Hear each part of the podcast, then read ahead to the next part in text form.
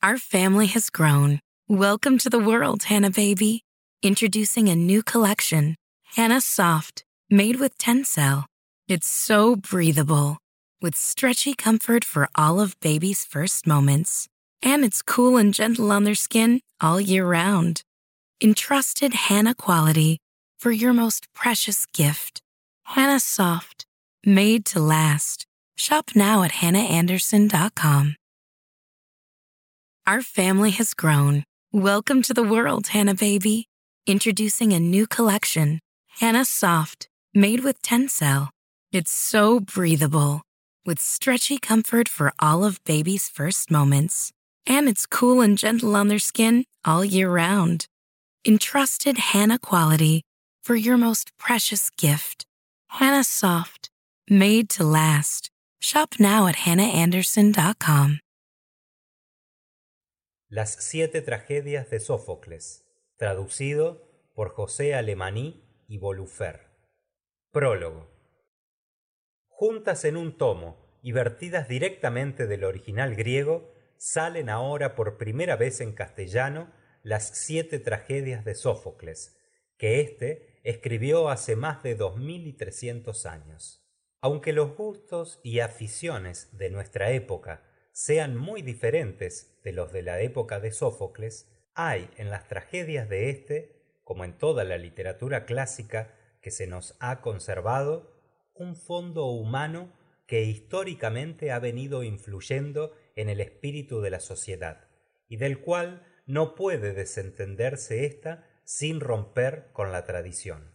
Sófocles es además entre los clásicos griegos el más equilibrado y el más sereno.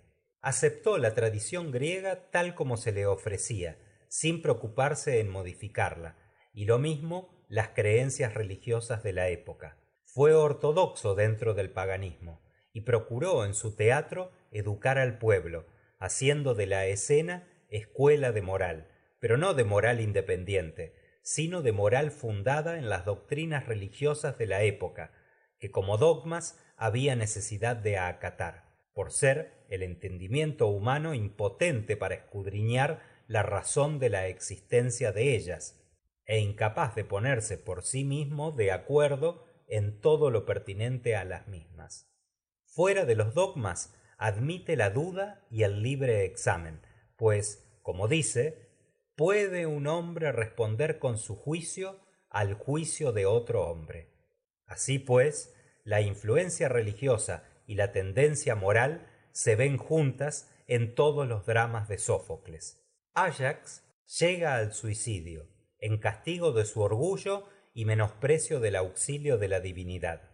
La respuesta que da a su padre Telamón cuando, al despedirle para Troya, le exhortaba a que tuviera siempre propicios a los dioses, y la que luego dio en los campos troyanos a Minerva, en ocasión en que ésta le estimulaba a la lucha, le atrajeron el desdén de la diosa.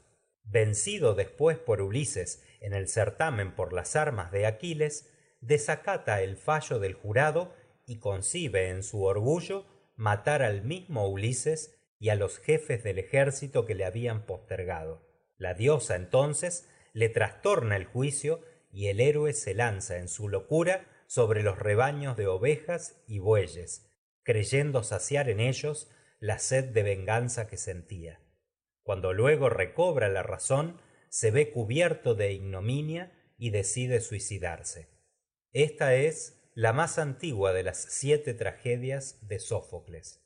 En la Electra se consuma por orden del oráculo el asesinato de Clitemnestra y de Egisto, porque así lo exigía la venganza de Agamemnón, ignominiosamente asesinado por la infiel esposa y el adúltero amante.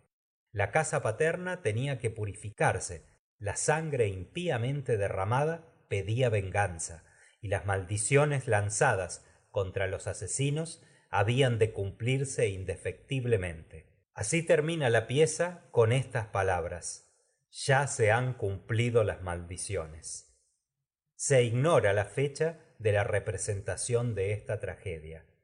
En el Edipo Rey se cumple la profecía del oráculo por encima de la voluntad humana, o mejor, ésta se manifiesta decidida y enérgica en Edipo, el héroe de la tragedia, para subvenir al cumplimiento de aquella. Hay pasajes en esta obra que hacen pensar en la maldición de Caín, como si la leyenda de la familia de Edipo fuera recuerdo de una raza maldita, condenada a desaparecer y que de hecho se extingue en la Antígona. No creo tengan razón los críticos que han censurado algunos pasajes de esta tragedia. La falta de entereza que notan en el adivino Tiresias, quien se presenta a Edipo con la determinación de no revelarle el secreto que ha guardado durante 16 años, y a pesar de esto se lo revela al verse insultado por él, conduce al desenlace de la obra. Las profecías estaban por encima de los mortales, fueran o no adivinos. Si Creonte reprende a los personajes del coro, no es por falta de conmiseración hacia Edipo, sino por temor de infringir los preceptos divinos, pues la religión prohibía el que se tuviera relación de ninguna especie con las personas impuras. El mismo temor sienten ante la presencia de Edipo los habitantes de Colono. Véase también lo que acerca de esto dice el propio Edipo a Teseo, y lo que se dispone expresamente en el Código de Manú y siguientes. Esta tragedia fue representada, según se cree, hacia el año 430 antes de Jesucristo. En el Edipo en Colono pone Sófocles la religión al servicio de Atenas. Es un drama patriótico, escrito por el poeta en los últimos años de su vida, y que no se representó, según los críticos, hasta el 401, muerto ya Sófocles y cuando habían pasado las circunstancias que, sin duda, le decidieron a escribirlo. El oráculo había profetizado que la ciudad que poseyese enterrado en su suelo el cadáver de Edipo sería invulnerable. Cuando Sófocles lo escribió, se hallaban Atenas envuelta en la guerra del Peloponeso, que sostenía desde el año 431 antes de Jesucristo. Sófocles murió antes de que ésta terminara y no pudo, por lo tanto, ver que se había equivocado en sus patrióticos deseos. De esta tragedia creemos que nuestro Calderón tomó el pensamiento que nos expone en La vida es sueño, al decir, el delito mayor del hombre es haber nacido. Sófocles, en realidad, dijo lo mismo al exponer que el no nacer es la suprema razón para no sufrir. En la Antígona nos ofrece Sófocles el cumplimiento de la maldición de Edipo contra sus dos hijos, el martirio de la heroína que desacata la orden del tirano por obedecer a la ley divina y da sepultura al cadáver de su hermano Polinices, que aquel había ordenado que lo dejaran insepulto y el castigo del tirano.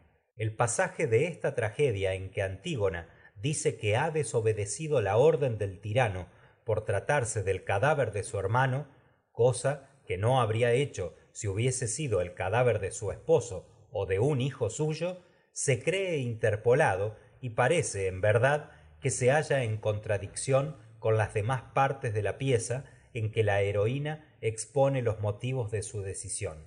Esta tragedia se representó probablemente en 442 antes de Jesucristo. En las traquinias se nos ofrece también el cumplimiento de la profecía del oráculo acerca de la muerte de Hércules y contribuyen a tal cumplimiento el deshonesto tocamiento del centauro, la infidelidad conyugal del héroe maldecida por el coro de vírgenes traquinias la indiscreción del heraldo, el entremetimiento del paisano y los celos de la esposa. Nos extraña también en esta tragedia el pasaje en que Hércules, moribundo, exige de su hijo que se case con Yola, la muchacha con quien él había mantenido trato conyugal, y que no sé si se ha dado alguna explicación satisfactoria del mismo. Se ignora la fecha en que se representó esta pieza, créese que hacia el año 420. La influencia divina y religiosa en las determinaciones de la voluntad humana se halla manifiesta también en el Filóctetes. Este héroe, compañero en otro tiempo de Hércules y poseedor a la sazón del invencible arco y flechas de éste, se dirigía a Troya con los demás griegos, cuando en la isla de Crisa, donde se detuvo la expedición para celebrar un sacrificio, fue mordido en un pie en castigo de haberse acercado a la víbora que oculta custodiaba el descubierto recinto sagrado de la ninfa tutelar de la isla. La expedición llegó después a Troya. A Filóctetes se le enconó la herida, y como el ritual prohibía que las personas que tuvieran ciertas lesiones presenciaran los sacrificios y libaciones a los dioses, por consejo de Ulises lo sacaron del campamento y lo dejaron abandonado en la isla de Lemnos. Los griegos se vieron obligados luego a ir por él, porque su presencia era indispensable para tomar a Troya, según había profetizado el adivino Heleno. Esta tragedia fue representada en 409 antes de Jesucristo. Tal es, en mi opinión, el pensamiento fundamental de las tragedias de Sófocles, la existencia real de un poder divino que influye en los destinos de la humanidad y del hombre, la necesidad en que se halla éste, por su manifiesta inferioridad, de no contravenir a las leyes eternas emanadas de aquel y de acatarlas en todas sus determinaciones. Se ha puesto en duda si Sófocles en su teatro aludió a veces a sus contemporáneos. Yo creo que son evidentes las alusiones que, como máximas generales, expone en el Filóctetes cuando dice Ulises que entre los hombres la lengua, no el trabajo, es la que gobierna las sociedades. Y también el pasaje en que dice que la armonía de la ciudad, lo mismo que la disciplina en el ejército, depende de los que gobiernan. No quiero dejar de notar que dentro de la gravedad con que se desarrolla la acción trágica, choca a veces la manera como se expresan en algunos pasajes los personajes inferiores en su conversación con los superiores. Así, en la Antígona especialmente, contrasta el lenguaje bufonesco del mensajero que le trae a Creonte la noticia del enterramiento del cadáver con la augusta seriedad del tirano y la gravedad del hecho que le denuncia.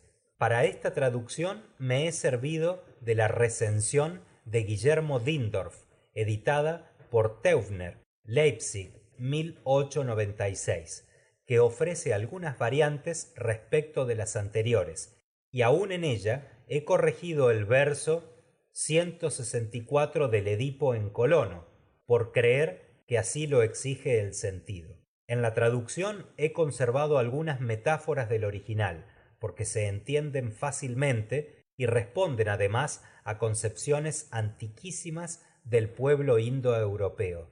El código de Manú, hablando de la procreación, dice que la ley considera a la mujer como campo y al hombre como sembrador, y conforme con este pensamiento se expresa Sófocles en varios pasajes del Edipo Rey y de la Antígona. Y quién sabe si la imagen del hecho que expresa esta metáfora sugirió la idea del arado empleado para sembrar. También he procurado, en cuanto que no dañaba a la claridad de la frase, conservar en la traducción el orden de colocación con que en el original se expone el razonamiento, y por lo tanto el orden de las palabras y de las frases, orden que sencillamente es el que empleamos en la conversación habitual. José Alemaní, Madrid, septiembre de 1921. Fin de prólogo. Our family has grown. Welcome to the world, Hannah baby. Introducing a new collection, Hannah Soft, made with Tencel. It's so breathable, with stretchy comfort for all of baby's first moments. And it's cool and gentle on their skin all year round. Entrusted Hannah quality for your most precious gift. Hannah Soft, made to last. Shop now at hannahanderson.com. Our family has grown. Welcome to the world, Hannah baby. Introducing a new collection, Hannah Soft, made with Tencel. It's so breathable, with stretchy comfort for all of baby's first moments. And it's cool and gentle on their skin all year round. Entrusted Hannah quality for your most precious gift. Hannah Soft, made to last. Shop now at hannahanderson.com.